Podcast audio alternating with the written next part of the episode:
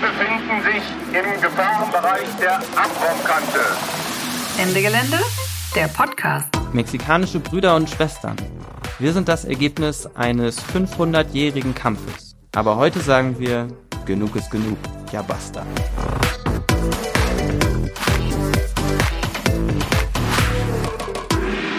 Herzlich willkommen zu einer neuen Folge des Ende Gelände Podcast.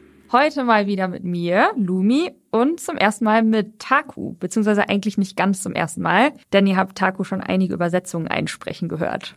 Hallo, moin moin. Wir reden heute über die Zapatistas, denn am 1. Januar 2024, also in wenigen Wochen, jährt sich der für die Weltöffentlichkeit zumindest überraschende Aufstand der Zapatistas im südostmexikanischen Bundesstaat zum 30. Mal.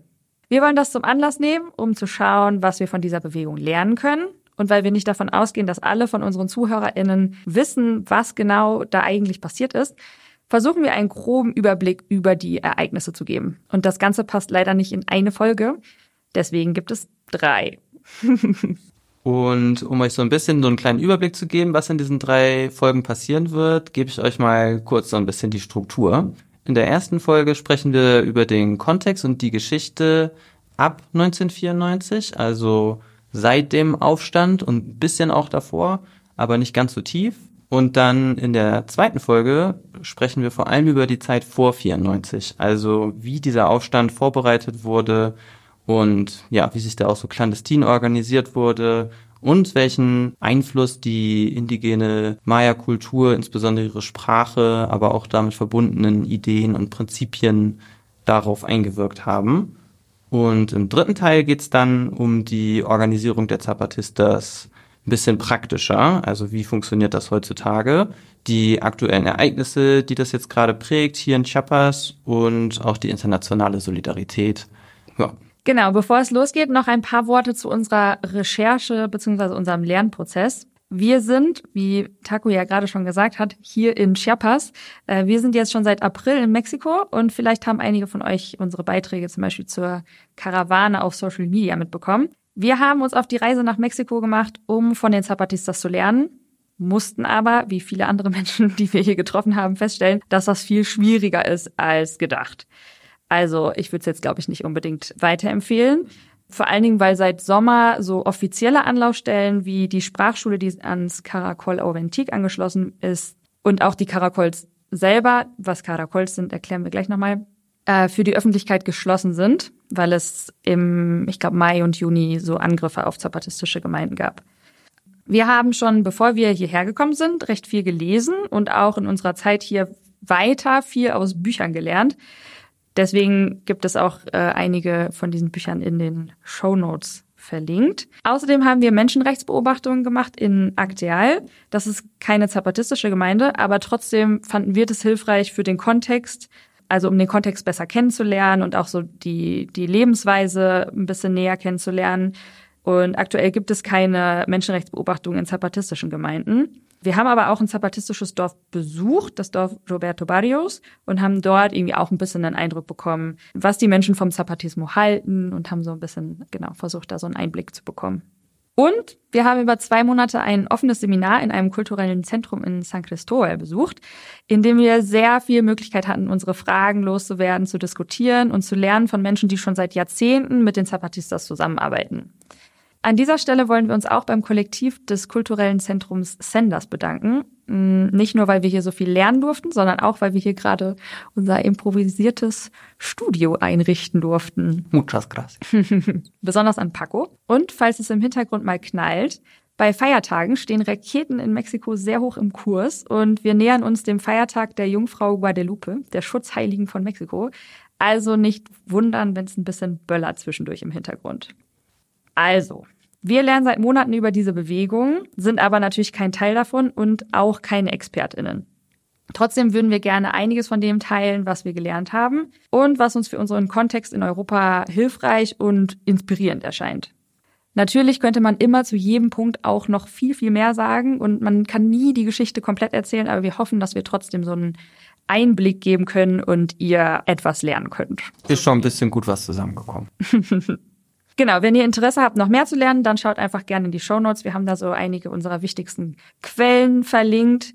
Da sind einige deutschsprachige Sachen dabei, aber ansonsten auch vieles auf Englisch und Spanisch. So, genug der einführenden Worte. Erzähl doch mal, wie ging das denn los mit den Zapatistas 1994? Für die Weltöffentlichkeit hat das eigentlich alles so richtig am 1. Januar 1994 begonnen. Da haben sich nämlich 5000 KämpferInnen, also auch Frauen, aus Chiapas mit Waffen erhoben und einige der wichtigsten Städte in der Region besetzt. Darunter auch San Cristobal, das ist die zweitgrößte Stadt in Chiapas. Und das hat zwar nicht besonders lange angehalten, aber parallel wurden über 250.000 Hektar Land von Großgrundbesitzern wieder angeeignet. Und das hat bis heute in Chiapas wirklich große Konsequenzen, weil die wurden nicht einfach wieder zurückgegeben. Und die gingen hauptsächlich an die landlosen, großenteils indigene Bevölkerung. Und das hat der Staat natürlich nicht auf sich sitzen lassen und die Armee geschickt. Aber nichtsdestotrotz, schon nach einigen wenigen Tagen wurden die Kampfhandlungen wieder eingestellt und es ging los mit Verhandlungen zwischen den Zapatistas und der Regierung.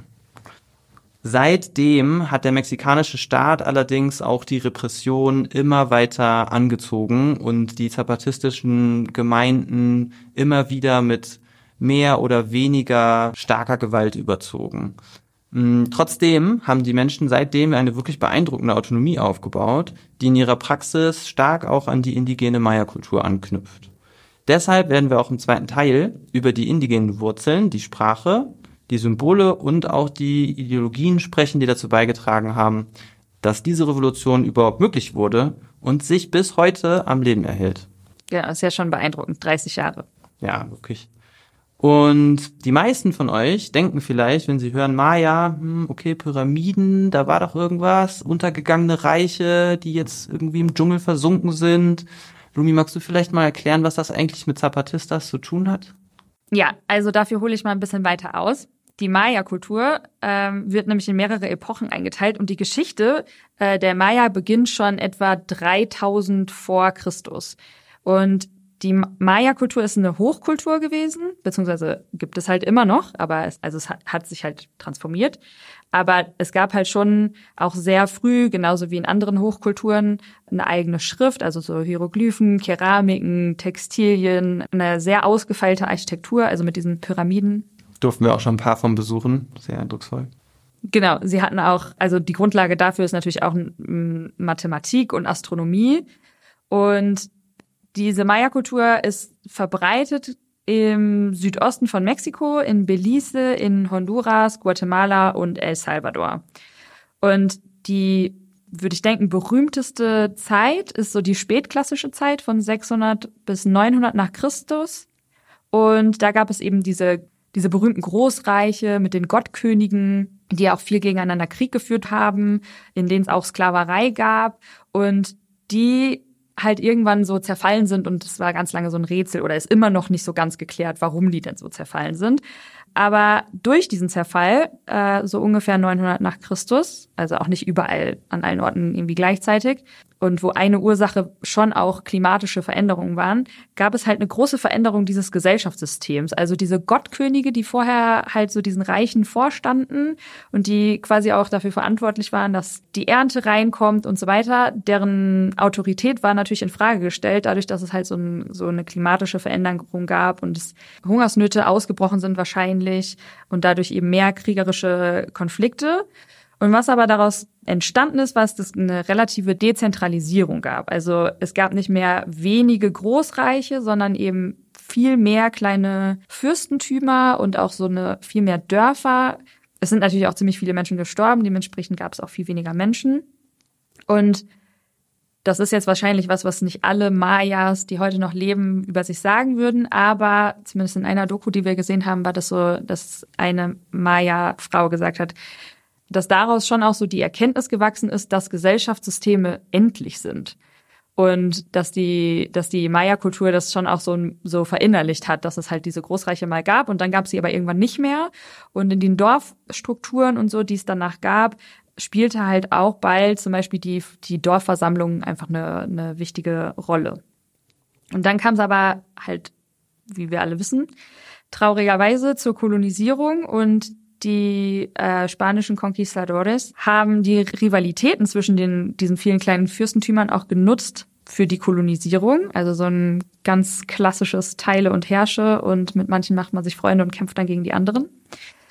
Und die vielen verschiedenen indigenen Völker wurden dabei halt gegeneinander ausgespielt. Das betrifft nicht nur die Mayas untereinander, sondern auch dann zum Beispiel die Azteken. Aber natürlich gab es von Anfang an Widerstand gegen die Kolonisierung und auch viele indigene Gemeinden heutzutage sagen, dass sie das einfach, also die indigenen Gemeinden, die es noch gibt, die gibt es nur, weil sie gekämpft haben. Dementsprechend ist Kollektivwiderstand leisten eine ganz andere, spielt einfach eine ganz andere Rolle in der Gesellschaft.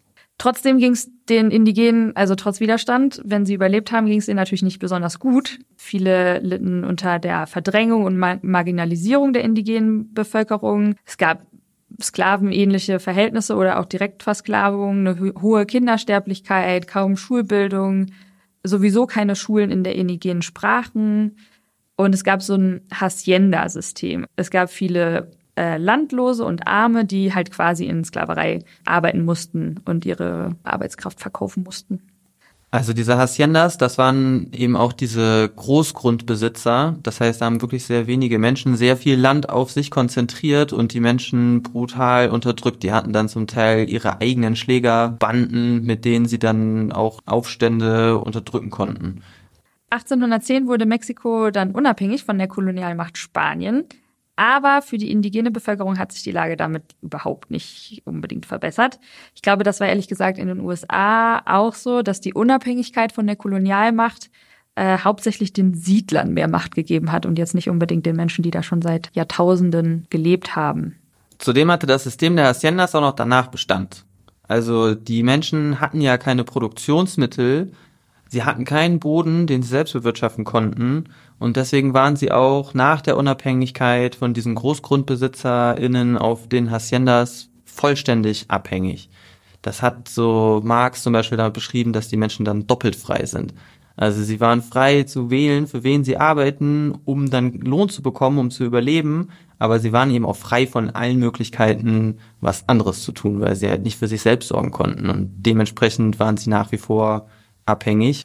Außerdem ist Chiapas als Region mehr oder weniger zu einer Art von Kolonie innerhalb von Mexiko geworden nach der Unabhängigkeit. Denn Chiapas ist reich an Rohstoffen und das hat sich dann die Elite in, im Zentrum von Mexiko zunutze gemacht, um ja hier so eine Art Extraktivismus zu betreiben. Und die indigene Bevölkerung hatte nach wie vor eigentlich kaum durchsetzbare Rechte, die Möglichkeit zum Beispiel mitzubestimmen, demokratische Mitbestimmung, aber auch kaum Zugang zu einem Gesundheits- oder Bildungswesen. Im Gegenteil, die indigene Sprache und Kultur war weiterhin rassistischen Stereotypen unterworfen und wurde abgewertet und unterdrückt. Ja, das war bestimmt auch ein Element für die Revolution, die 100 Jahre nach der Unabhängigkeit stattgefunden hat, nämlich die mexikanische Revolution von 1910, oder? Ja, genau. Also 1910 gab es die wichtigste Revolution, würde ich fast sagen, für Gesamtmexiko. Da haben sich dann im Norden und im Süden jeweils so Bauernarmeen aufgestellt. Einmal unter der Führung von einem Volkshelden namens Emilio Zapata und unter, dem, unter der Führung eines anderen Volkshelden, Pancho Villa. Die sind hier in Mexiko enorm bekannt, also wirklich Berühmtheiten. Und die haben dann unter der Losung Tierra y Libertad, also Land und Freiheit, gegen den damaligen Diktator Porfirio Diaz sich aufgelehnt. Der war schon 34 Jahre an der Macht. Und das hat dann wirklich große gesellschaftliche Umwälzungen mit sich gebracht, weil sie waren erfolgreich damit. Und wir wollen hier für den Hintergrund mit dem Aufstand der Zapatistas mal so zwei Sachen herausstellen. Das eine ist, dass es eine Landreform gab. Da wurde ganz viel Land, nämlich wirklich insgesamt 50 Prozent von der gesamten Staatsfläche umverteilt an Landlose und an KleinbäuerInnen. Und das war wirklich eine der ganz großen Errungenschaften, weil die haben dieses Land nicht einfach nur bekommen, sondern es wurde dann auch noch so rechtlich eingerahmt. Das wurde dann nämlich Gemeindeland, die sogenannten Ejidos. Das ist wirklich so eine krasse, also ich habe noch nie von irgendwo anders gehört, dass das gibt. Ich glaube, es ist eine super krasse mexikanische Spezialität. Ja. Und dass das halt diese Ejidos gab, hat bedeutet, dass man es nicht verkaufen konnte, weil es im Prinzip nur vom Staat überlassen war. Aber erstmal weiter mit dem was diese Revolution noch gebracht hat, nämlich die Schaffung eines wirklich wichtigen Revolutionsmythos. Der ist, würde ich auch sagen, nach wie vor tief verankert in der Gesellschaft und deswegen nicht umsonst haben sich die Zapatisten eben auf diesen Volkshelden berufen und sich danach benannt. Ja, und ich finde es schon auch beeindruckend, weil als wir nach Mexiko gekommen sind, war ich halt so verwundert, dass überall Bilder von Zapata hängen und dachte halt, das sind alles Leute, die irgendwie Zapatismus auch gut finden. Aber nein, die Zapatistas haben sich halt den sowieso schon sehr präsenten Volkshelden angeeignet. Und das ist ja so ein Detail, wo ich mich dann schon immer frage, so wer könnte das denn in Deutschland sein? Also wen könnten wir uns denn so von links aneignen? den eh alle, den oder die, na, wahrscheinlich eher der, aber ähm, eh alle cool finden. So, ich glaube, keine Ahnung, Goethe oder so. ich weiß nicht. Lass mal Revolution mit Goethe machen. Ähm, ja, und apropos interner Kolonialismus und ethnische und rassistische Unterdrückung, das finde ich schon auch eine spannende Parallele zu den Voraussetzungen für die Revolution in äh, Nordostsyrien, in Kurdistan. Und ich finde, daran zeigt sich auch, dass wir voll vieles nicht unbedingt auf unseren Kontext übertragen können. Also es gab halt so eine krasse, also der Staat ist entweder abwesend, liefert keine Services in Form von Schule, Gesundheitswesen oder so, sondern zeigt sich nur als Unterdrücker in einer sehr ländlichen Region, wo Menschen eben auch noch zumindest dann äh, Land haben oder an, auf dem Land arbeiten und diese Fähigkeiten haben. Also es ist schon einfach ja eine ganz andere Voraussetzung für so einen so einen Aufstand habe ich ehrlich gesagt hier erst begriffen. Genau, und die Bedingungen der indigenen Bevölkerung in Chiapas waren halt auch nach dieser Revolution prekär. Also die kolonialen Strukturen in Chiapas sind nach wie vor vorherrschend gewesen Anfang der 90er und das hat sich halt auch durch die Revolution kaum verändert. Also ich glaube, das hatte schon auch sehr viel damit zu tun, dass es halt so weit weg ist vom, von Zentralmexiko, dass es eben viel weniger gut zugänglich ist, das Land und so weiter. Und dass so die Hacienda-Besitzer so ein bisschen ihr eigenes Recht durchgesetzt haben. Und das, was wir vorhin sozusagen gelobt haben, dieses Ejido-System, das Gemeindelandsystem, davon ist tatsächlich auch in Chiapas einfach nicht so viel angekommen. Also die GroßgrundbesitzerInnen sind da weitestgehend ungeschoren geblieben. Also schon die Grundvoraussetzungen eigentlich alle nicht so pralle. Und dann gibt's aber ja auch noch den sich global ausbreitenden Kapitalismus auf den Fersen des Kolonialismus. Und was ist immer wieder eines der beliebtesten Werkzeuge, wenn sich der Kapitalismus ausbreiten möchte? Ein Freihandelsabkommen als wäre die Lage nicht schon prekär genug gewesen für Indigene und Campesinos, also ähm, KleinbäuerInnen in Mexiko, sollte am 1. Januar 1994 auch noch das North Atlantic Free Trade Agreement, also kurz NAFTA, in Kraft treten. Und das ist auch nach wie vor, gilt es wie so als so eine Blaupause für folgende neoliberale Freihandelsabkommen weltweit. Und es ist auch trotz des für die Weltöffentlichkeit überraschenden Aufstands der Zapatistas in Kraft getreten und erlaubt zum Beispiel den USA Grundnahrungsmittel ohne Zölle nach Mexiko zu exportieren. Und das verschärft die Situation von so KleinbäuerInnen, MaisbäuerInnen natürlich noch wesentlich mehr. Und äh, in der Vorbereitung für diesen, für dieses NAFTA-Abkommen, also Mexiko hat sich da schon so politisch sehr äh, in Richtung USA ausgerichtet, äh, wurde auch zwei Jahre vorher der Artikel in der Verfassung, der das Recht auf diese Ejidos festlegt, geändert. Und dadurch wurde die Privatisierung der Ejidos, also dieses Gemeindelandes, ermöglicht, was vorher in der Verfassung verankert verunmöglicht war. Verunmöglicht. Also auf jeden Fall konnte man das vorher nicht machen und dann konnte man es machen. Und das war natürlich eine super Vorbereitung für dieses NAFTA-Abkommen und gleichzeitig ein krasser Angriff auf diese Errungenschaft der Revolution von 1910. Und bis dahin konntest du auch als Kleinbäuerin weiterhin versuchen, über das System der Ejidos an Land zu kommen. Also diese Umverteilung, die hat die ganze Zeit weiter stattgefunden. Das war auch ein, muss ein ewig langer, zäher Prozess gewesen sein, super byrokratisch. Und das war dann halt unmöglich. Dann war vorbei. Du konntest auch nicht mehr weiter das ausbauen und beglaubigen lassen. Als sich dann also die Zapatistas am 1.1. zu dieser Einführung von NAFTA mit Waffen erhoben haben, hatte das eben auch einen richtig hohen symbolischen Wert weil das war auch die Zeit, in der der sogenannte Realsozialismus als Alternative weggefallen war. Die Sowjetunion war zusammengebrochen, Kommunismus war abgesagt und einige hatten schon das Ende der Geschichte proklamiert. Also so richtig there is no alternative, dieses Tina-Prinzip. Das hat da halt angefangen, ne? Ja, da, also von da ging's bergab. Und äh, das wollten die Zapatistas aber nicht akzeptieren. Im Gegenteil. Sie haben gesagt, ja, basta. Uns reicht's. Und wir wollen eine, eine andere Gesellschaftsordnung. Wir haben genug von dieser Gesellschaftsordnung. Wir kämpfen für eine neue. Und zudem möchten wir uns mal kurz ein bisschen was von dem anschauen, was die Zapatistas auch so selber erzählen und selber sagen. Dafür haben wir ein kleines Zitat aus der sogenannten ersten Erklärung aus dem lakandonischen Urwald vorbereitet, in dem auch dem mexikanischen Militär und der mexikanischen Regierung der Krieg erklärt wurde.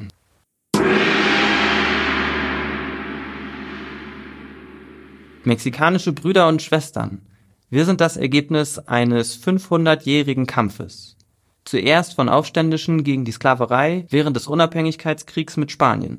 Dann, um zu verhindern, dass wir vom nordamerikanischen Imperialismus vereinnahmt werden.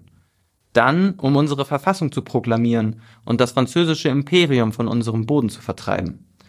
Später, als sich das Volk gegen die Diktatur und Porfirio Diaz auflehnte, die uns die gerechte Anwendung der Reformgesetze verweigerte und Führer wie Villa und Zapata auftauchten, arme Männer wie uns, denen die elementarste Bildung verweigert wurde, damit sie uns als Kanonenfutter benutzen und den Reichtum unseres Landes plündern können. Es kümmert sie nicht, dass wir nichts haben. Absolut nichts. Nicht mal ein Dach über dem Kopf, kein Land, keine Arbeit, keine Gesundheitsversorgung, keine Nahrung oder Bildung, nicht das Recht, unsere politischen Vertreter frei und demokratisch zu wählen, noch die Unabhängigkeit von ausländischen Kräften. Es gibt weder Frieden noch Gerechtigkeit für uns und unsere Kinder. Aber heute sagen wir, genug ist genug, ja basta. So viel zu den Hintergründen. Lumi, was ist denn eigentlich an diesem besagten Tag, dem 1.1.94 genau passiert? Genau, du hast es ja am Anfang schon ein bisschen angedeutet. Es wurden von 5000 KämpferInnen mehrere Rathäuser und Städte besetzt, darunter San Cristobal, die größte Stadt in den Bergen. Also es gibt noch eine größere Stadt, Tuxtla, aber ich glaube, die hat da nicht so eine Rolle gespielt. Und es wurden auch 250.000 Hektar Land angeeignet, also vor allen Dingen von den genannten Großgrundbesitzern. Und das, was ich schon auch irgendwie spannend finde, dass so andere indigene Bewegungen, die jetzt nicht selber Zapatistas waren, so die Gunst der Stunde genutzt haben und weitere 250 Hektar Land wieder sich angeeignet haben. Genau, und dieses Land wurde dann an Landlose und Indigene verteilt. Es gab eine Auseinandersetzung mit Waffen für etwa zwölf Tage. Also, wie wir auch schon gesagt haben, die waren schon bold enough zu sagen, wir erklären jetzt der mexikanischen Regierung mal den Krieg. Und dann gab es äh, zwölf Tage offene militärische Auseinandersetzungen. Sehr viele Menschen in ganz Mexiko sind dann allerdings auf die Straße gegangen und haben für Frieden protestiert. Das muss man sich echt mal vorstellen, ne? Das ist als so kollektive Erfahrung, glaube ich, etwas enorm Ermächtigendes. Die Menschen haben halt, also wirklich seit der Kolonialisierung irgendwie auf diesen Haciendas gelebt, geschuftet, sich unterdrücken lassen und dann kommt dieser Tag, an dem sie sich mit Waffen erheben und die ganzen GroßgrundbesitzerInnen vertreiben können, ihre SchlägerInnen vertreiben können und das Land sich untereinander aufteilen und anfangen selbst zu bewirtschaften. Also das muss wirklich ein großartiger Moment der Selbstermächtigung gewesen sein. Ja, das glaube ich auf jeden Fall auch. Aber geplant war dass man dann halt auch in Richtung Mexico City marschieren würde, dass sich der Rest des mexikanischen Volkes erheben und sich anschließen würde und man halt so im ganzen Land Revolution macht. Und das hat nicht so geklappt. Stattdessen sind die Menschen halt auf die Straßen gegangen und haben gesagt, sie wollen Frieden. Also sie waren schon auch sehr entschieden gegen die Gewalt des mexikanischen Militärs. Also das war halt schon auch sehr, sehr brutal. Genau, aber trotzdem diese, diese maoistische Vorstellung von Revolution, das revolutionäre Subjekt sind die Bauern und die anderen schließen sich dann an, das ist dann halt auf jeden Fall in diesem Moment nicht so ganz aufgegangen. Aber was halt sehr beeindruckend ist, also wenn man sich das vorstellt, die haben sich halt über zehn Jahre auf diesen bewaffneten Kampf vorbereitet. Da werden wir im nächsten Teil auch nochmal mehr drauf eingehen. Und dann haben sie halt innerhalb von zwölf Tagen, weil die Zivilgesellschaft halt gefordert hat, dass sie Frieden wollen, dass sie keine Kämpfe wollen, dass sie sich eben aber auch nicht so auf die Art und Weise angeschlossen haben, wie erwartet, hat ein sehr schnelles, also ich finde absolut beeindruckt schnelles Umdenken stattgefunden und eben auch so eine strategische Anpassung. Und vielleicht kannst du ja mal erklären, was sie dann gemacht haben, weil dann haben sie ja die Waffen niedergelegt und also ja, wohlgemerkt im Gegensatz zum Staat. Der macht ja weiter Terror in den Gemeinden bis heute. Aber die Zapatistas haben seit dem 12. Januar 1994 ihre Waffen ruhen lassen. Was haben sie denn dann gemacht? Ja, sie haben so einiges gemacht. Wir würden das vielleicht auch in so drei Blöcke aufteilen. Das erste und wirklich sehr bekannte auch, wenn man sich so ein bisschen damit beschäftigt, sind die Verhandlungen von San Andrés. Also dann sind die Zapatistas eben in Verhandlungen getreten mit der Regierung, um ihre Ziele zu erreichen, anstatt mit Waffen.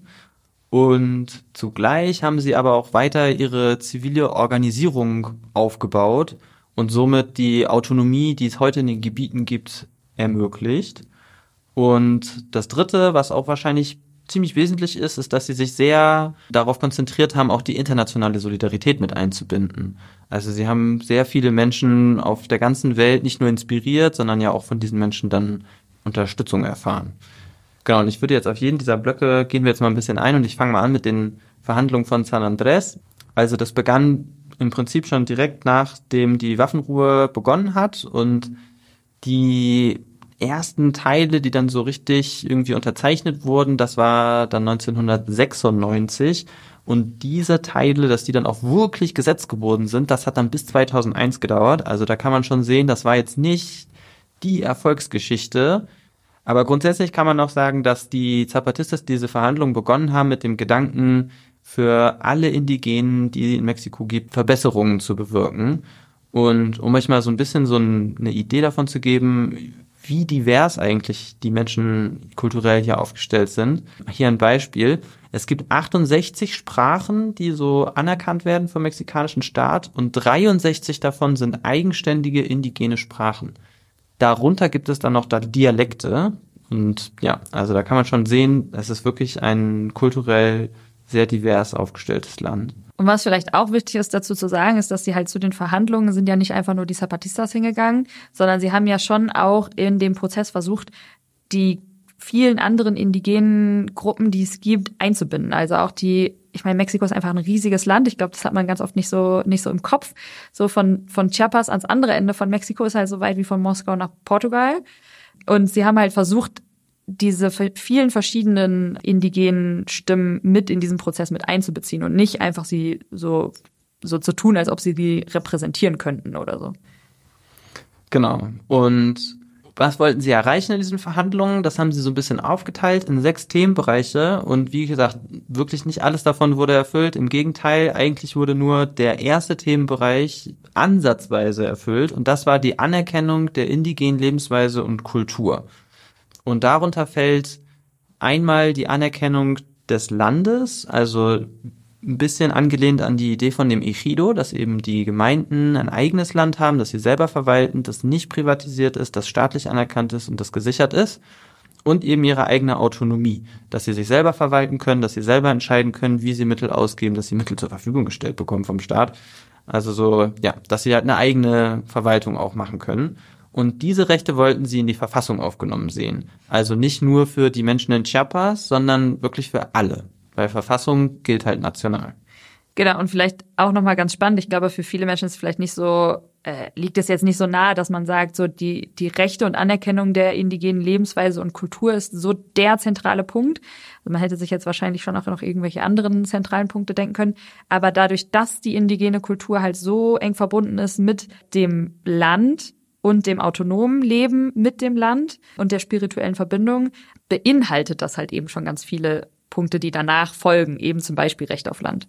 Aber deswegen ist dieser Kulturpunkt so zentral. Ja, also genau, die Gesellschaft in Chiapas zu dem Zeitpunkt war auch keine hochindustrialisierte, sondern das ist eine Bauerngesellschaft, viel Subsistenzwirtschaft, viele Menschen leben vom Land. Land ist sehr zentral. Und diese Anerkennung der indigenen Lebensweise und Kultur als Recht, das hat halt auch dann teilweise funktioniert, aber dann leider nur auf der bundesstaatlichen Ebene. Also im Prinzip für den Bundesstaat Chiapas, für den Bundesstaat Oaxaca eben nicht in der Verfassung. Und genau, das war für die Zapatistas aber eigentlich so zentral, damit wirklich alle davon gleichermaßen profitieren, weil nicht alle Bewegungen sind in allen Bundesstaaten gleich stark organisiert und können dann damit auch ihre Rechte einfordern. Also ja, es hat so ein bisschen funktioniert, aber das war eigentlich auch nicht das, was die Zapatistas haben wollten. Und leider kann man sogar sagen, dass die anerkennenden Gesetze schlussendlich auch dazu beigetragen haben, zum Teil die Kollektivität und diese kollektive Autonomie, die angestrebt wurde, zu untergraben, weil statt das Landrecht in dem Gemeindewesen stärker zu hm, integrieren, wurde das private Eigentum gestärkt und seitdem kann man auch weiterhin eben Ichidoland verkaufen, privatisieren und das ja, führt nach wie vor zu Konflikten auch innerhalb der Gesellschaft. Genau, also vielleicht um das noch so ein bisschen bildlicher zu machen, das was die Zap was eigentlich in der Vorstellung der Zapatistas war und was auch mehr an die indigenen Kulturen anknüpft, ist, dass man halt kollektiv Land besitzt und es niemand einzeln besitzen darf und der Staat aber eben äh, jetzt daherkommt und quasi indigene Rechte anerkennt und im Zuge dessen Individuen als indigene Land zuspricht und dadurch quasi aber massiv eingreift in, in die Kultur. Weil natürlich veränderte Besitzverhältnisse ja einfach eine krasse Veränderung der Hierarchie in, in der indigenen Gemeinschaft auch mit sich bringen, zum Beispiel. Ja, und um das nochmal kurz zu umreißen, die anderen Forderungen, also die anderen fünf Themenbereiche, das betraf dann zum Beispiel die Rechte von Frauen, aber auch den Zugang zu Medien, zu Bildung, zu Gesundheit. Und ja, vieles davon wurde von staatlicher Seite einfach überhaupt gar nicht erfüllt. Es wurde auch keine Abkommen unterzeichnet. Da, da, da ist man noch nicht mal dahin gekommen, so richtig, um darüber zu sprechen. Und dieser ganze Prozess mit der Verhandlung mit dem Staat und dass am Ende dann auch nicht das getan wurde, was eigentlich gesagt wurde, hat dazu geführt, dass sich von Seiten der Zapatistas immer stärker auf die Selbstorganisierung und die eigene Erfüllung eigentlich dessen, was man sich wünscht, gesetzt hat und gesagt hat, okay, dann, dann halt nicht der Staat, dann machen wir es selbst. Weil wir können halt nicht darauf warten, die Leute brauchen Gesundheitsversorgung, sonst sterben sie, dann machen wir es selbst. Und in diesem Kontext fand ich auch wirklich sehr spannend, haben die Zapatistas auch nicht äh, einfach immer nur Leute eingeladen, von denen sie denken, dass es irgendwie besonders gute Repräsentantinnen von der Bewegung sind, sondern sie haben auch eine riesige Befragung gemacht, also eine Consulta, wird das auf Spanisch genannt. Und die bestand im Prinzip zwar nur aus sechs Fragen, wo es einmal darum geht, ob die Gesellschaft in Mexiko einen fundamentalen Wandel braucht und ob andere Organisationen dafür mit der ELZN kooperieren sollten und auch eine Frage zur Gleichstellung zwischen den Geschlechtern. Und an dieser Konsulta haben am Ende 1,2 Millionen Menschen teilgenommen. Hm. Also das ist halt wirklich so beeindruckend. Das haben die Leute nicht per E-Mail eingeschickt, ne? Also da gab's keine Digitalisierung. Die haben mhm. 8000 Leute losgeschickt, um das irgendwie auf die Beine zu stellen. Es ist ja wirklich eine sehr beeindruckende Organisation, die man da auch dahinter äh, entwickeln konnte. Und das große Ziel, was damit verbunden war und was ich auch wirklich nach wie vor beeindruckend fand, ist, dass sich halt dadurch so eine krasse Legitimation geschaffen wurde. Also man hat halt nicht einfach gesagt, ja, da, wir sind irgendwelche Revolutionäre, wir sprechen hier für die unterdrückten Klassen, sondern man ist halt auch hingegangen und hat halt versucht, mit den Leuten irgendwie ja ihre Meinung einzuholen. Und das finde ich nach wie vor wirklich sehr beeindruckend. Und da habe ich mich auch gefragt, ob das nicht irgendwie was ist, was in der Klimagerechtigkeitsbewegung ein ganz cooles Tool wäre, um mal so ein bisschen darzustellen, okay, wie sieht's denn aus in Deutschland? Was sind die Leute eigentlich bereit zu tun oder was sind eigentlich so Forderungen, die man irgendwie auch sinnvollerweise umsetzen kann, weil man sagen kann, ja, schaut her, wir haben irgendwie ganz viele Menschen in Deutschland befragt, das könnt ihr jetzt auch nicht einfach vom Tisch wischen. Ja, wobei, also es gibt ja schon auch Umfragen und so. Äh, und ich finde, das, was daran halt spannend ist, dass es noch ein bisschen äh, dadurch, dass sie es selber machen und dadurch, dass es auch mehr um so nicht nur, was hältst du davon oder was hältst du davon und Leute können halt so sehr unverbindlich irgendwie sagen, ja, ich finde Kohle besser oder ich finde irgendwie Sonnenstrom besser, sondern halt so sehr strategische Bewegungsfragen irgendwie zum Teil auch. Also nicht zur Debatte groß vielleicht zu stellen, wobei es wahrscheinlich parallel zu diesen Befragungen auch Debatten und Informationsveranstaltungen oder irgendwie sowas gegeben haben muss. Man muss ja wissen, worüber man da abstimmt. Aber das finde ich auf jeden Fall auch eine spannende Frage, weil ich meine, in Deutschland ist ja schon ziemlich vielen Menschen bewusst, dass Klimakrise ein Problem ist. Aber sobald man anfängt, über die Mittel und Wege zu diskutieren, sind halt alle so, egal was die Klima, was aus der Klimabewegung heraus für Aktionen entsteht, ist immer so, ja, aber so nicht. Das, das kann es ja nicht sein. Und das ist ja schon so ein bisschen die Frage, ob sich das verändert, wenn man mehr Menschen in diesen Prozess mit einbezieht und wie man das gut gestalten kann. Aber ich finde es irgendwie ein spannendes erstmal Gedankenexperiment, wie sowas verlaufen könnte. Okay, dann kommen wir zum zweiten Block mit der zivilen Organisierung. Lumi, erzähl uns doch mal ein bisschen.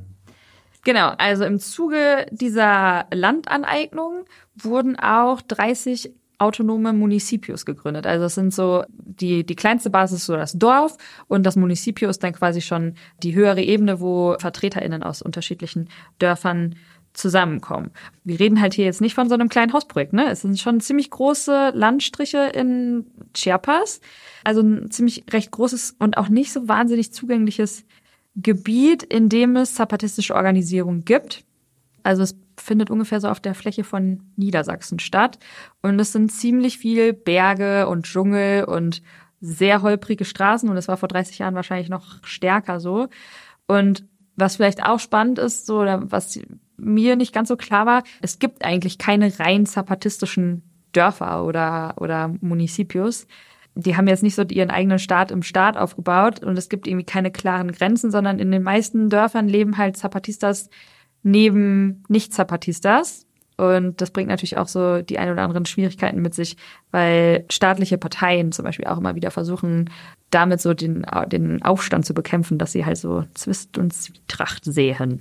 Wir haben ja auch in Roberto Barrios mal mit so ein paar Leuten persönlich gesprochen und es war auch wirklich interessant, weil die dann auch sowas gesagt haben wie, ja, die Zapatistas, ich habe die auch unterstützt und ich war auch irgendwie so bei den Veranstaltungen dabei und ich habe auch mal was für die gemacht und dann haben wir die auch gefragt, ja, und warum bist du nicht so so ein richtig fester Teil der Bewegung und dann waren die so, ja, nee, das zu viele Regeln, zu viele Disziplinen, das ist einfach zu krass. Oh, Leute haben auch Angst. Ich hatte auch das Gefühl, dass ein paar Leute schon auch Angst haben. Und dann gibt es ja in den, also in Roberto Barrios haben wir ja schon auch gesehen, dass es das Parteibüro von Morena zum Beispiel, also der aktuell regierenden Partei, aber auch von der Partido Revolucionario Institucional, PRI, dass die halt nach, also das war halt die Partei, die bis 2000 über, seit der Revolution, also fast 90 Jahre quasi an der Macht war.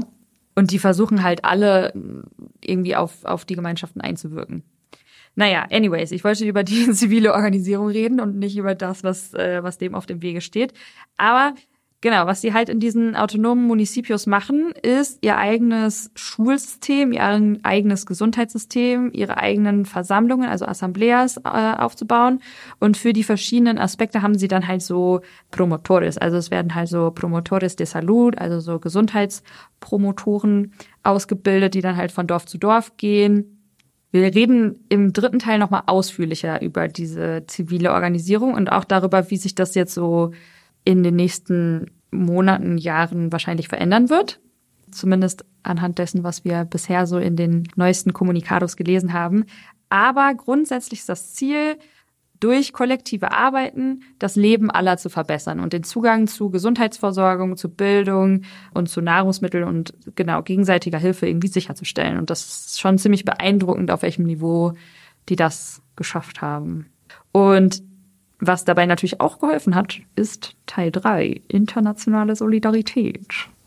Denn, das muss man sagen, etwas anderes, bei dem die EZLN, die Armee der Zapatistas für die Befreiung der Nation, sehr erfolgreich gewesen war, ist der internationale Outreach. Also man kann wirklich sagen, fast alle Linken in Deutschland haben schon mal Zapatista-Kaffee getrunken und haben auch irgendwie schon mal so diese vermummten Leute gesehen. Also ich kenne nicht so viele Leute, die das noch nie, noch nie irgendwie von gehört haben. Und deswegen sind sie auch einfach viel bekannter als viele andere indigene Autonomiebewegungen in Mexiko. Also es gibt Gute noch PR. ja wirklich sehr gut im PR. Und es gibt halt noch viele andere. Es ist ja wirklich nicht so, dass die Zapatistas die einzigen sind, die da für ihre Rechte und ihre Ziele kämpfen. Nicht mal die einzigen in Mexiko. Auch in Mexiko gibt es sehr viele indigene Autonomiebewegungen. Ne? Genau, und diese Solidarität, die internationale, die kommt daher in Form von ganz viel Aufmerksamkeit. Also die Presse hat sich zum Teil wirklich darauf gestürzt und es gibt unglaublich viel Printmedien, die irgendwie sich damit auseinandergesetzt haben, weil es einfach so was Neues und Einzigartiges bis dahin gewesen ist. Und Es haben sich auch einige Menschenrechtsorganisationen oder andere NGOs zusammengetan, um Solidarität zu zeigen und zum Beispiel so etwas organisiert wie die Menschenrechtsbeobachtungen, um zu dokumentieren, was der mexikanische Staat macht in den zapatistischen Gebieten, wie Repression dort eigentlich ausgeübt wird und was auch gegen die Menschenrechte verstößt, um dann wiederum in den Gremien, wie zum Beispiel bei der UN, international Druck auszuüben oder eben durch schlechte Presse Druck auszuüben. Und nicht zuletzt gibt es auch natürlich äh, linke Organisierungen, die Geld sammeln, die zum Beispiel auch die Workshops anbieten für die Menschenrechtsbeobachtungen. Als Beispiel haben wir jetzt hier mal so die Schools for Chiapas. Das ist irgendwie jetzt auch eine, die hier lokal angesiedelt ist, die eben dazu beiträgt, dass der Bildungsaufbau weiter vorangetrieben wird. Also da gibt's eine ganze breite Menge. Genau, oder zum Beispiel Promedios, die uns auch hier helfen, gerade die Aufnahme zu machen, die halt auch eine NGO sind, die sich dann halt kurz nach den San Andres Abkommen gegründet hat und eben weil eine Forderung war, dass sie Zugang zu Medien haben, ein eigenes so so Radios und ich glaube hauptsächlich Radios in den zapatistischen Gebieten aufgebaut haben und die Leute darin unterstützt haben, sich die Skills anzueignen, damit sie eben ihr, ihre eigenen Medien aufbauen können. Ist auch wirklich ziemlich witzig, sich dann so die Aufnahmen und Filme anzuschauen, die sie selber produzieren. Mhm. Irgendwelche indigenen Frauen vermummt mit einer Kamera in der Hand. Ist auf jeden Fall ein schickes Bild. Ja. Und gibt auch noch mal ein bisschen mehr Einblick in, was bedeutet Autonomie eigentlich. Und sie haben, also auf YouTube gibt's dann so Videos von, wie ein Dorf sich einen neuen Wassertank anlegt oder halt so sehr Dinge, die einfach lebens notwendig sind und die sie aber dann halt aber schon auch mit anderen Leuten teilen, um zu zeigen, so hey, das haben wir gemacht, das sind ja auch mal so ganz gute Inspiration. Ihr seht also, die EZLN hat äh, sehr viele wichtige Kontakte aufgebaut und das ging auch wirklich direkt los, nach dem, nachdem dieser Waffenstillstand da eingetreten ist, 94. Und das hat dann eine weitere Herausforderung mit sich gebracht, weil das ist ja eigentlich eine militärische Struktur und die hatten sich darauf vorbereitet zu kämpfen. Stattdessen waren sie jetzt die ganze Zeit im Kontakt mit diesen ganzen wichtigen internationalen AkteurInnen und haben dadurch halt voll viel Skills aufgebaut und voll viel, ja, sich das so zu eigen gemacht und standen dann wiederum vor der Herausforderung, das zu übergeben, weil das war ja nicht das Ziel. Das Ziel war, dass die zivile Organisationen, dass die Selbstverwaltung vor den Dörfern und Gemeinden das dann halt auch machen kann. Und eine andere große Herausforderung ist, dass die Dörfer und Gemeinden in Chiapas halt auch wirklich sehr unterschiedliche Voraussetzungen mitbringen. Also man muss sich das mal vergegenwärtigen. Das ist halt ein richtig großes Gebiet, sehr viel Wald, sehr viel Berge. Es ist nicht irgendwie alles infrastrukturell gut erschlossen. Aber natürlich gibt es ein paar Dörfer, die liegen halt nah an der Straße und sind gut zu erreichen und andere, die liegen irgendwo mitten auf dem Berg und sind halt richtig schwer zu erreichen, nur zu Fuß und dementsprechend isoliert. Dann gibt es Dörfer, die haben eine starke gemeinschaftliche Organisierung, schon fast immer gehabt. Und dann gibt es wieder andere, die hatten kaum eine Erfahrung damit, waren dann aber gefragt. Und dann hieß es, ja, ihr müsst euch jetzt beteiligen, ihr müsst Leute schicken. Und nicht zuletzt dann auch sowas wie Kapazitäten. Also das sind dann Sachen, die uns vielleicht grundlegend vorkommen, aber nicht alle Menschen können lesen und schreiben. Also zu dem Zeitpunkt vor allem nicht. Und auch zu dem Zeitpunkt konnten nicht alle Menschen Spanisch sprechen. Also da waren viele Hürden verbunden damit. Okay, wie kann man die internationale Solidarität und Hilfe, die irgendwie angeboten wird, auch so organisieren, dass die Unterschiede zwischen diesen Dörfern und Gemeinden nicht verstärkt werden, sondern abgebaut werden. Aber da das ja eine Basisorganisierung ist, muss man dann eben wirklich manchmal auch bei den ganz kleinen Dingen erstmal, also die für uns klein erscheinen, vielleicht irgendwie anfangen je mehr man sich das bewusst macht, wo die angefangen haben und was, was auch alles, ja, was Menschen einfach alles lernen mussten, ist es einfach so wahnsinnig äh, beeindruckend, immer wieder. Ja, das war jetzt so ein sehr, sehr grober Abriss der Geschehnisse von 1994 und der direkten Folgen. Jetzt sind wir 30 Jahre später. Die staatliche Gewalt hat seitdem nicht nennenswert nachgelassen.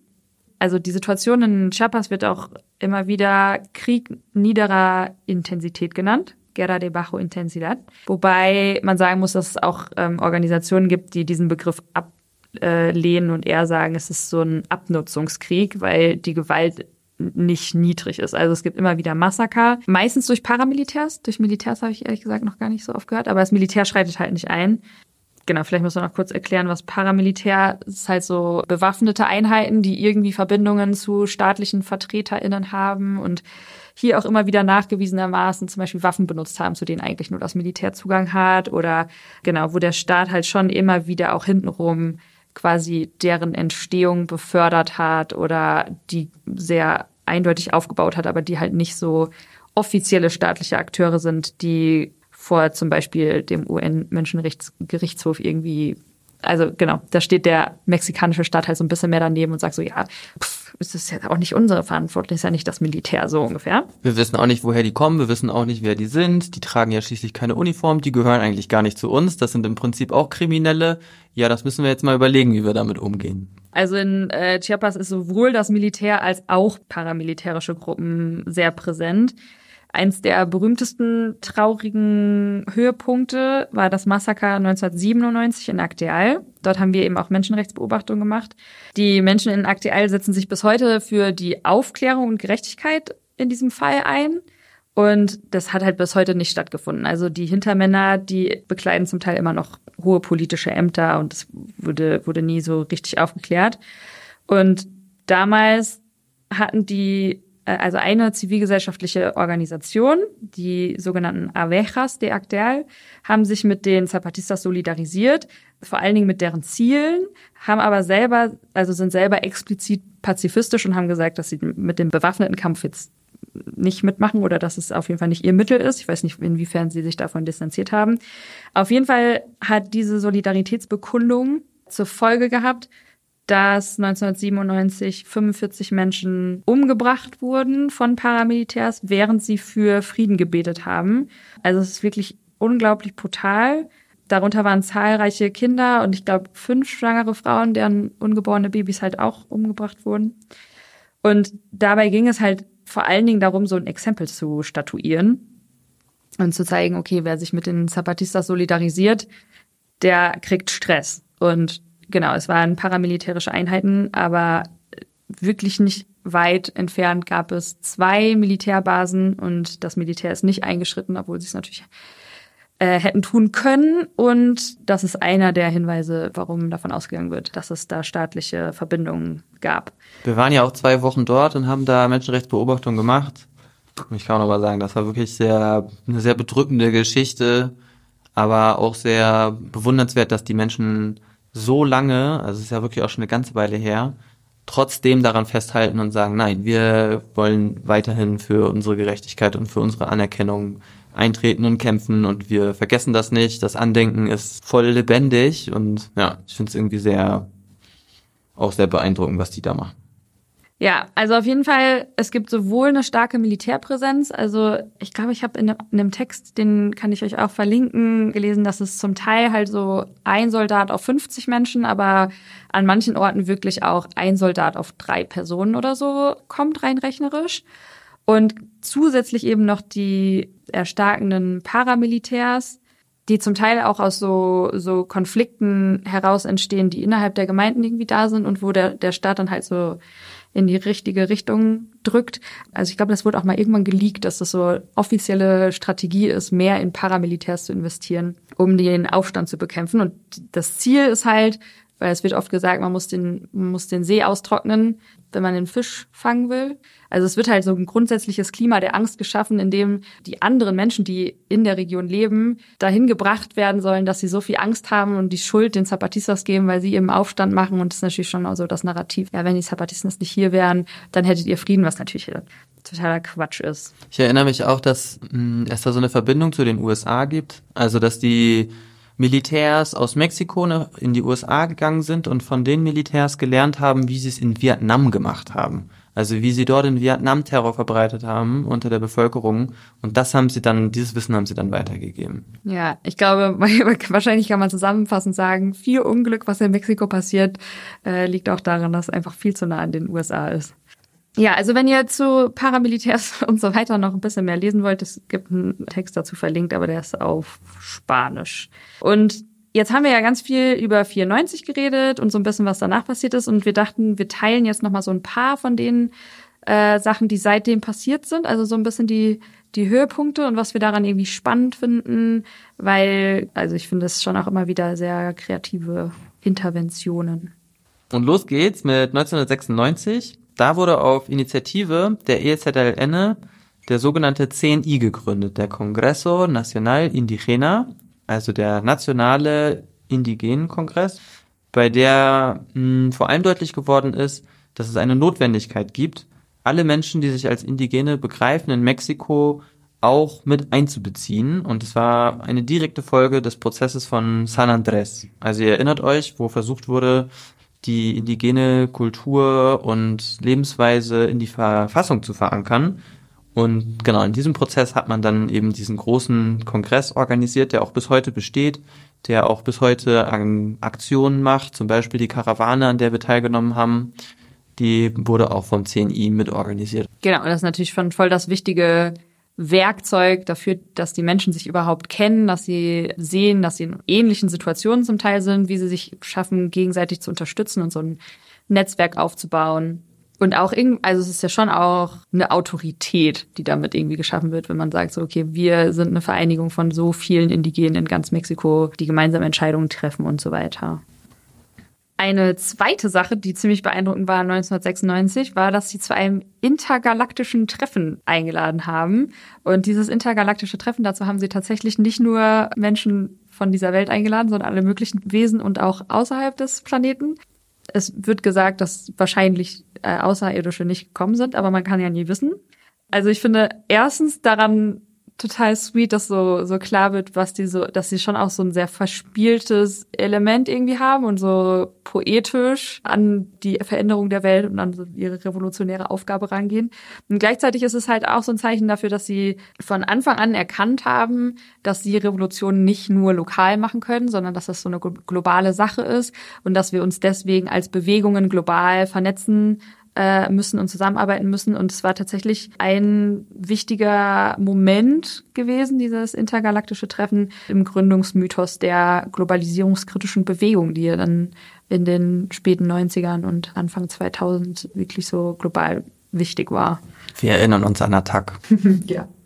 Okay, dann 2001 gab es einen großen Marsch, den sogenannten Marsch der Farbe der Erde oder auch Marsch der indigenen Würde. Und das fanden wir ganz spannend, weil es irgendwie auch nochmal so eine Art eigene Aktionsform darstellt, so eine Karawane zu organisieren oder auch so einen Marsch zu organisieren, bei dem es eben darum ging, in die Hauptstadt zu marschieren mit ganz vielen Tausenden, die sich dann auch angeschlossen haben, um dann Druck auf die Regierung auszuüben. Der fand nämlich statt kurz bevor 2001 dann diese Gesetze verabschiedet wurden, was ich, was wir vorhin schon erklärt haben mit dem Verfestigen der indigenen Lebensweise und Kultur in der Verfassung. Das ist dann leider gescheitert, aber nichtsdestotrotz, diese Aktionsform war wirklich sehr erfolgreich, würde ich sagen, denn als sie dann angekommen sind in der Hauptstadt mit ihrer Delegation, wurden sie von 250.000 Menschen empfangen also das hat wirklich sehr viel Aufmerksamkeit generiert. Leider waren sie dann am Ende nicht erfolgreich. Und man muss auch sagen, dass der neu gewählte Präsident Vincente Fox zu dem Zeitpunkt, Fun Fact, vorher war er CEO bei Coca-Cola, der gesagt hatte, ja, ich kann den Konflikt in Chiapas in 15 Minuten lösen. Und auch der erste Präsident war, nachdem über Jahrzehnte die PRI ge geherrscht hat, eigentlich als Einparteiensystem in, in Mexiko, gehen wir auch nochmal in der nächsten Folge stärker drauf ein, der hat dann gesagt, ja, ich würde das machen, aber geworden ist daraus nichts. Stattdessen gab es in der Zeit auch wieder weiterhin Massaker gegen die indigene Bevölkerung in Chiapas.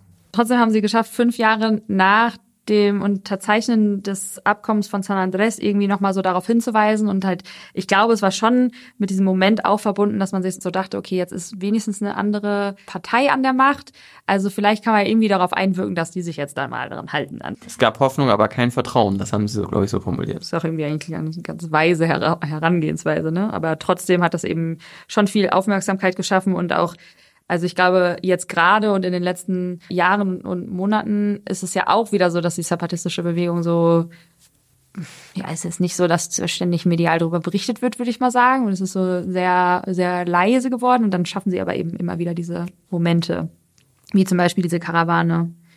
Genau. Und 2003, also zwei Jahre später, haben sie die Caracoles gegründet. Also die VertreterInnen aus den Municipios haben sich dann in, zu der Junta der guten Regierung, Junta de Buen Gobierno, zusammengeschlossen und sich in den Caracoles getroffen. Caracol bedeutet auf Spanisch Schnecke. Und das hat auch diese Symbolik von, es trifft sich innen und außen und man geht irgendwie weiter und langsam, also so dieses, wir gehen langsam, weil wir haben einen weiten Weg vor uns. Also das waren alles so Gedanken, die mit zu dieser Benennung irgendwie reingespielt haben. Und mit dieser Junta de Buen Gobierno grenzen sie sich halt eben auch sehr eindeutig von den schlechten staatlichen Regierungen ab. Genau, und zu dieser Geburt der Caracoles haben sie auch ganz viele Menschen eingeladen. Also es gab eine riesige Feier im Caracol von Oventik, was eben dann gegründet wurde. Und es haben so mehr als 10.000 Menschen daran teilgenommen, also auch international.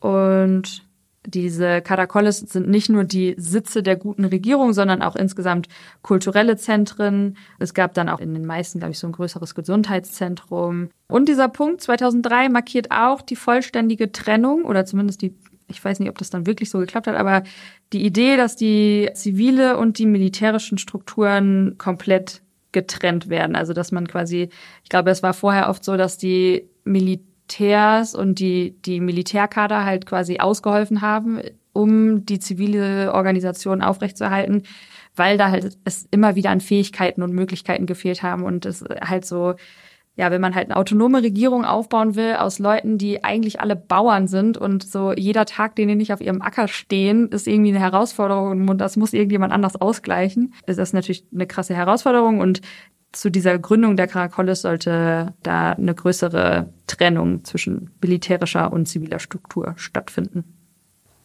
Und die nächste Station ist dann 2005.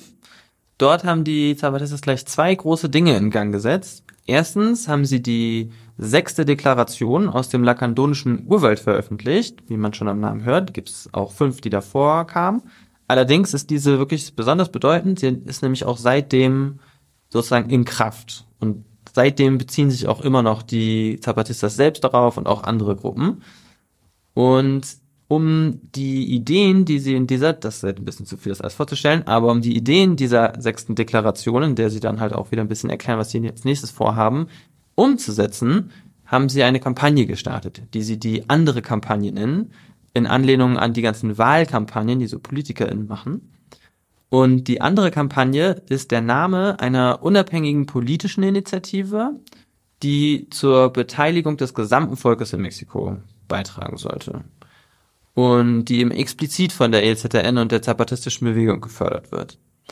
Und aus ihrer Sicht hat man dann eben versucht, mit der anderen Kampagne dem mexikanischen Volk vor allem einen Raum zu geben, eine Bühne zu schaffen, in der man eben Leute einladen kann, die organisiert sind, aber die eben auch nicht organisiert sind, um sich die Zeit zu nehmen und die Möglichkeit zu schaffen, auch mal wirklich zuzuhören.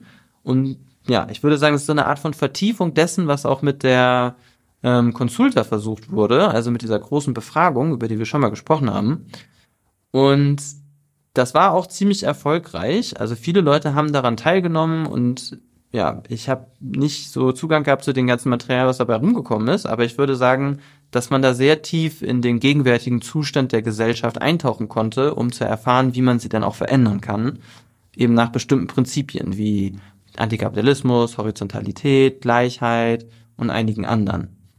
Und funktioniert hat das vor allem über lokale Pläne, so Reuniones mit vielen Organisierungen von unten und links, bei denen alle möglichen marginalisierten Gruppen auch einbezogen wurden. Also die Indigenen, die Frauen, die Queers, die Jungen, die Kinder.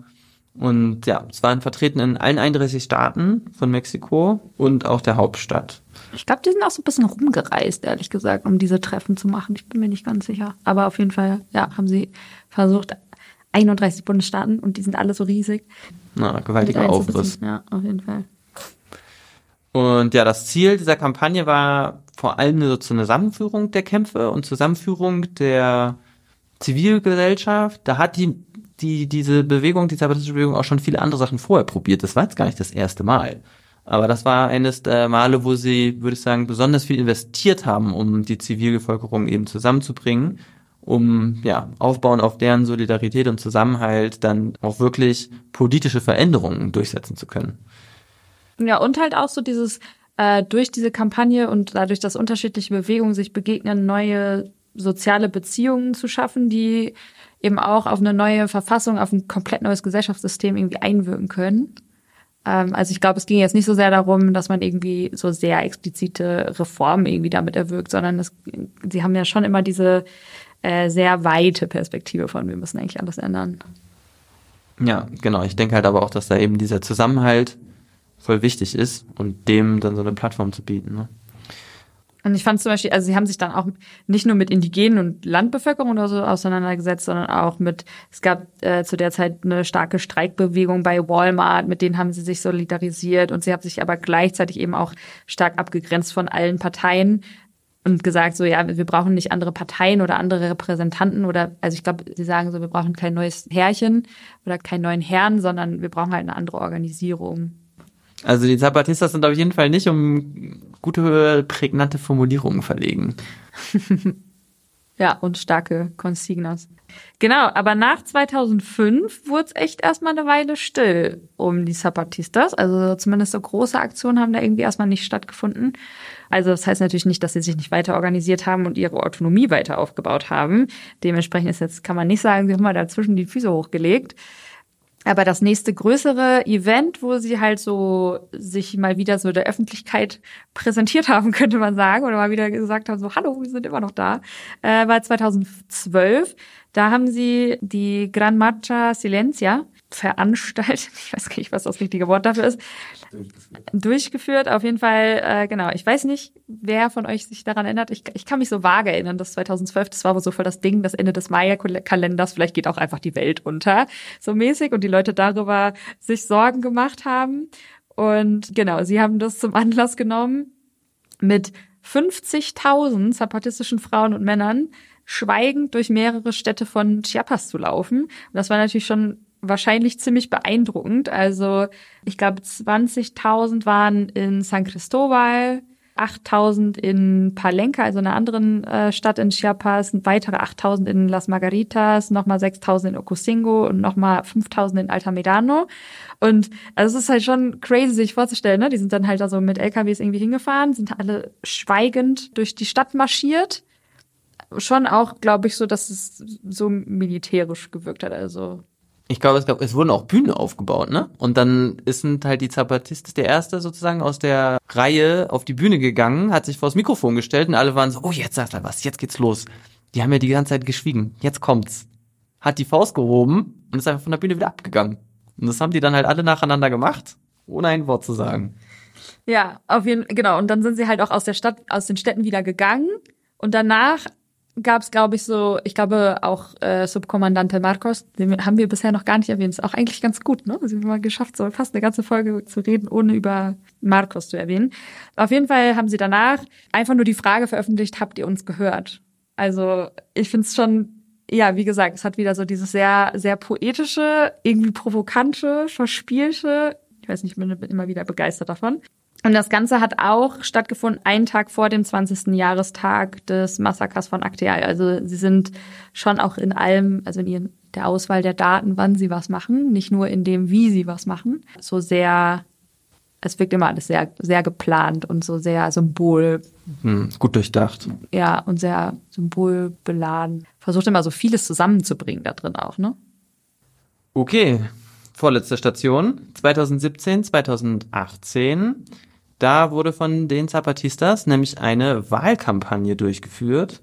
Interessanterweise, nachdem sie so lange das abgelehnt haben, sich an dem politischen System zu beteiligen, haben sie eine Kandidatin für die Präsidentschaft aufgestellt, eine indigene Frau. Ihr Name ist Marichui.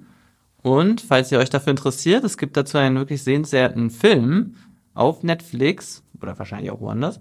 La Vocera. Verlinken wir auch in den Shownotes.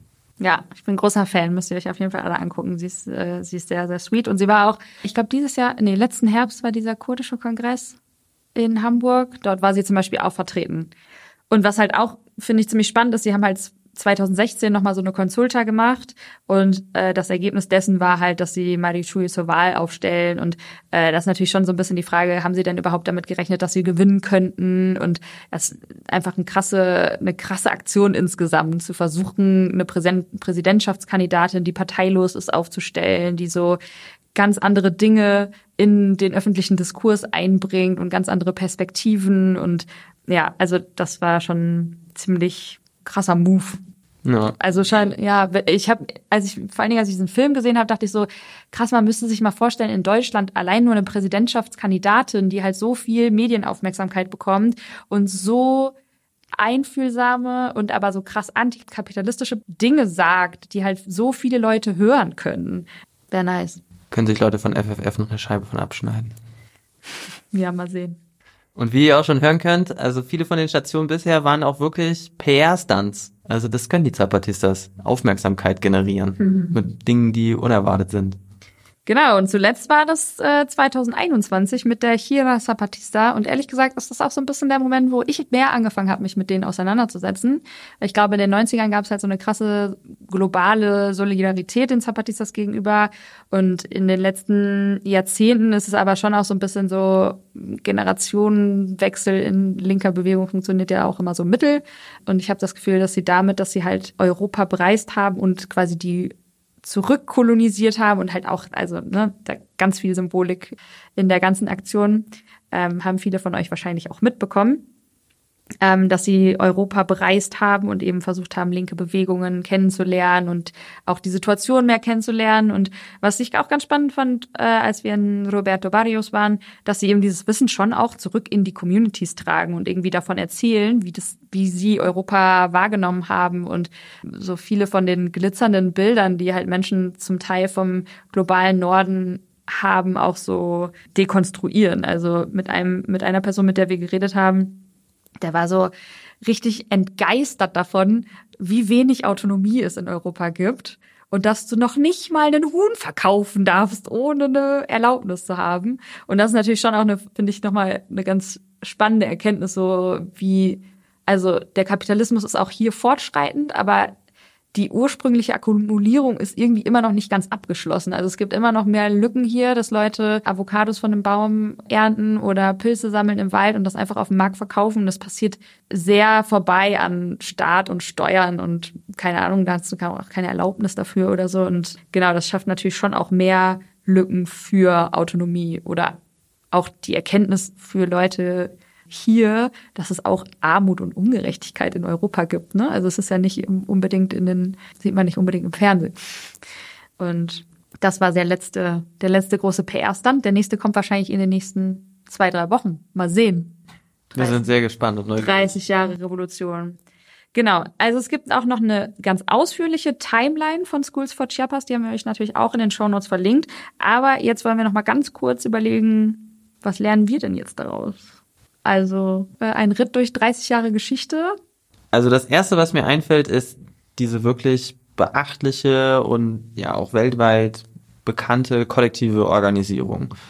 Und das aus unserer Perspektive, die, die wir jetzt so in der Klimagerechtigkeitsbewegung unterwegs sind, halt voll krass diesen Unterschied mitbekommen, was das bedeutet, Teil dieser Organisierung zu sein, weil da geht es halt um ein ganz anderes Niveau von irgendwie Commitment, also etwas, das halt Leute als schon richtig militärische Disziplin vielleicht auch begreifen würden aus unserer Sicht.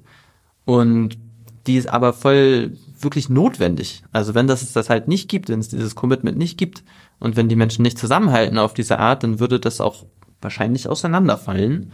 Und ja, ich würde sagen, das würde wahrscheinlich auch in der Klimagerechtigkeitsbewegung bei uns der ganzen Sache ganz gut tun, wenn es da irgendwie mehr Commitment gäbe, und mehr Zusammenhalt und ja, mehr so sich gemeinsam überlegt würde, okay, wie können wir denn füreinander da sein, um uns auch diesen Raum und diese Autonomie zu schaffen, dann ja, uns irgendwie für diese Sache auch einsetzen zu können. Ja, wobei ich auch das Gefühl habe, dass bei vielen Menschen halt schon auch ein bisschen die Frage, also ich mir die Frage stelle, inwiefern sie denn eine Wahl haben.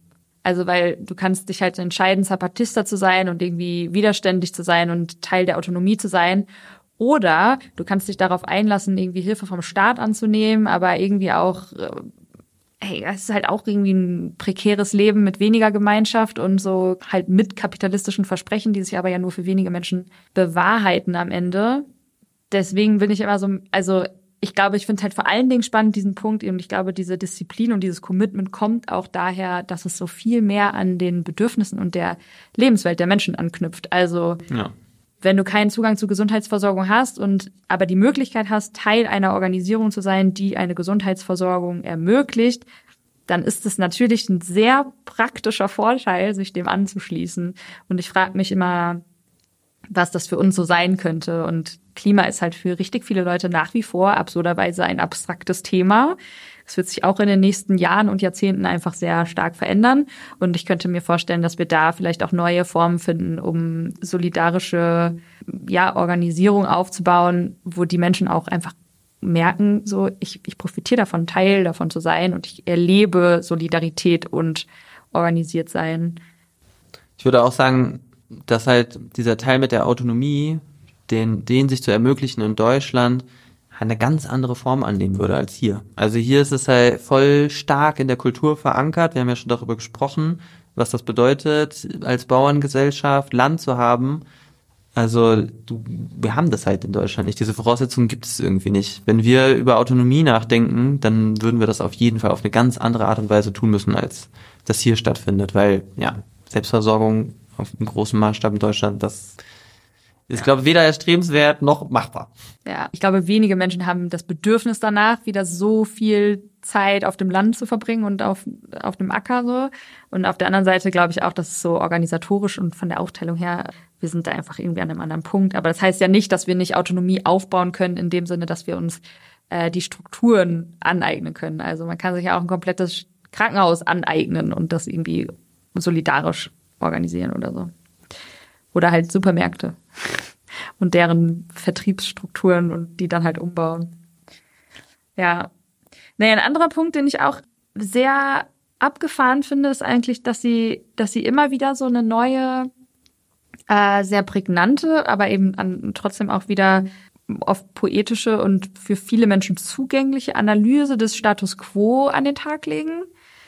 Und das, ja, da drin natürlich auch immer wieder so deren, deren Weltsicht oder wie man auch sagt, Kosmovision durchschimmert und dass sie aber aus dieser Analyse, also sie bleiben halt nicht bei einer Analyse stecken, wie das bei vielen Denken auch ein bisschen so ein Problem ist, sondern sie haben schon auch immer wieder abgefahren kreative Ideen, was man denn dann so machen könnte, um neue Ereignisse zu schaffen.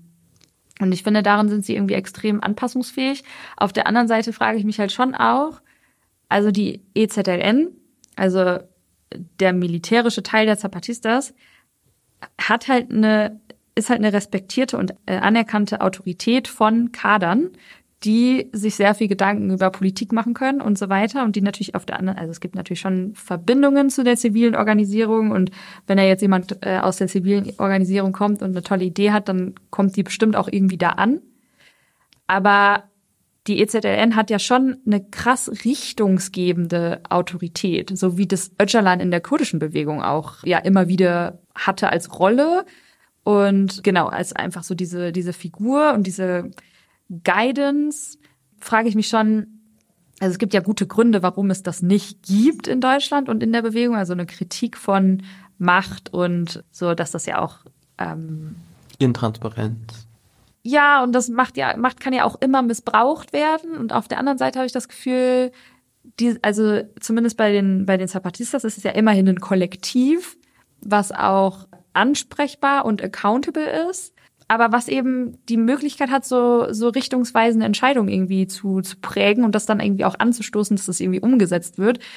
Und das ist natürlich eine Organisierung auf einem Niveau, da kann man ja in Deutschland nur von träumen bisher. Aber ich glaube, eigentlich wäre das schon, schon ganz nice, wenn wir da hinkommen würden.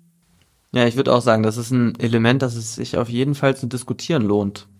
Gerade solche Fragen von, okay, wie viel Commitment braucht es, wie viel Disziplin braucht es, wenn wir als Bewegung darauf hinarbeiten wollen, das Thema mit dem Klimawandel irgendwie ernsthaft anzupacken und halt eine ernsthafte Kraft zu sein, die gesellschaftlichen Wandel bringt.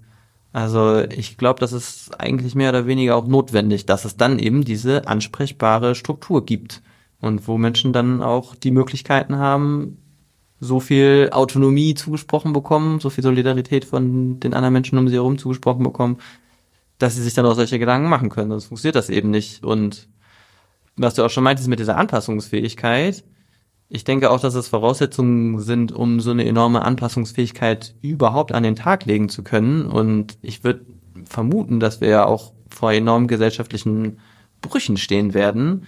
Und die Zapatistas haben bewiesen, dass sie das machen können. Wenn, wenn irgendwas krass Unerwartetes passiert, wenn sie aufgefordert werden, nicht zu kämpfen und die Waffen niederzulegen, umzuschwenken und einen ganz neuen Weg einzuschlagen. Ich denke, ja, das ist halt irgendwie voll inspirierend und begreife ich aber eigentlich auch als so eine Art Grundvoraussetzung, um darin überhaupt erfolgreich zu sein, weil die gesellschaftlichen Brüche, die uns bevorstehen, die können wir nicht planen. Das geht halt nicht. Ja. Aber ja, ich glaube, du hast auch recht damit, dass es so, äh, oder ich weiß nicht, ob ich es richtig verstanden habe, aber dass eben die die Zapatistas als also die Rolle, die sie spielen international und auch was in den 90er Jahren war das wahrscheinlich noch mal noch mal irgendwie krasser, aber auch für uns heute zu sehen, okay, es gibt Menschen, die schaffen das halt seit 30 Jahren eine revolutionäre Autonomie aufrechtzuerhalten und weiter auszubauen, trotz militärischem Druck und krasser Gewalt. Es ist halt so ein, so ein Leuchtturm, genauso wie ähm, die Selbstverwaltung in Nord- und Ostsyrien. Und das würde ich sagen, ist schon auch der, ja, also sowohl die Bewegung in Kurdistan als auch hier sind halt nicht fokussiert auf ihren eigenen Kampf, sondern wirken immer auch nach außen, laden Menschen ein, laden Delegationen ein, versuchen ihr das Wissen, was sie natürlich, also ich meine, 30 Jahre Revolution bedeutet halt auch richtig viel gelernt haben seitdem, weil sie ja immer wieder äh, merken, boah, das hat nicht funktioniert, das müssen wir anders machen. Und ähm, genau, dieses Wissen sind sie ja schon auch, wollen sie ja schon auch immer wieder teilen auf verschiedene Arten und Weisen. Also diesen eigenen Kampf mit anderen Kämpfen global zu verknüpfen, würde ich sagen, ist einfach eine große Stärke der zapatistischen Bewegung. Ja, eigentlich auch keine neue Erkenntnis, ne? Also auch die Klimagerechtigkeitsbewegung eigentlich keine neue Erkenntnis, dass man das irgendwie gerne hätte. Und ja, ich frage mich dann auch immer wieder, okay, wie können wir das denn dann ernsthaft umsetzen? Ich glaube, es passiert auch ganz viel. Also zum Beispiel International, Internationalismus ist ja schon auch ein Thema. Leute fahren zu Aktionen in unterschiedlichen Ländern und so weiter. Wir haben halt nicht diese zentrale Organisation, von der das irgendwie so ausgeht und bei der das auch irgendwie so zum Teil vielleicht gefiltert wird oder genau. Und es gibt halt positive Seiten daran und auch welche, die einfach die Organisierung schwieriger machen. Und ich frage mich, ja, wie man sich so eine zentralere Organisierung irgendwie aufbauen kann, ohne dass sie zu hierarchisch wird, aber die eben trotzdem uns eine größere Handlungsfähigkeit erlaubt. Das diskutieren wir dann ja auch noch mal im dritten Teil, wie die sich organisieren innerhalb der Bewegung, innerhalb der zapatistischen Bewegung. Vielleicht können wir ja da auch noch ein bisschen Inspiration für genau diese Frage rausziehen. Naja, und vielleicht ist auch ein bisschen, wir müssen ja nicht alle Fragen beantworten. Wir freuen uns auch beim nächsten Lagerfeuer, nächsten Sommer äh, mit euch darüber zu schnacken und in Austausch zu kommen. Oder vielleicht redet ihr auch mit euren Friends darüber, was jetzt eigentlich, was ihr davon lernt. Wir hoffen, ihr habt einiges mitgenommen aus diesem Podcast. Und wir haben ja jetzt ganz viel über Bewegungsgeschichte geredet. Wenn ihr Lust auf noch mehr davon habt, also mehr lernen wollt über linke Geschichte, Revolution und spannende Anekdoten, hört doch mal rein in den großartigen Podcast Geschichte der kommenden Welten von Sina und Indigo. Den verlinken wir euch natürlich auch in den Show Notes. Ansonsten hoffen wir, es hat euch gefallen. Und ihr seid bei den nächsten beiden Teilen auch mit dabei, in denen wir uns dann eben noch mal ein bisschen genauer ansehen, was eigentlich vor 94 passiert ist. Clandestine Organisierung, Guerillas, indigene Sprache und Prinzipien und wie sich das alles weiterentwickelt hat. Hasta luego. Sie befinden sich im Gefahrenbereich der Abraumkante.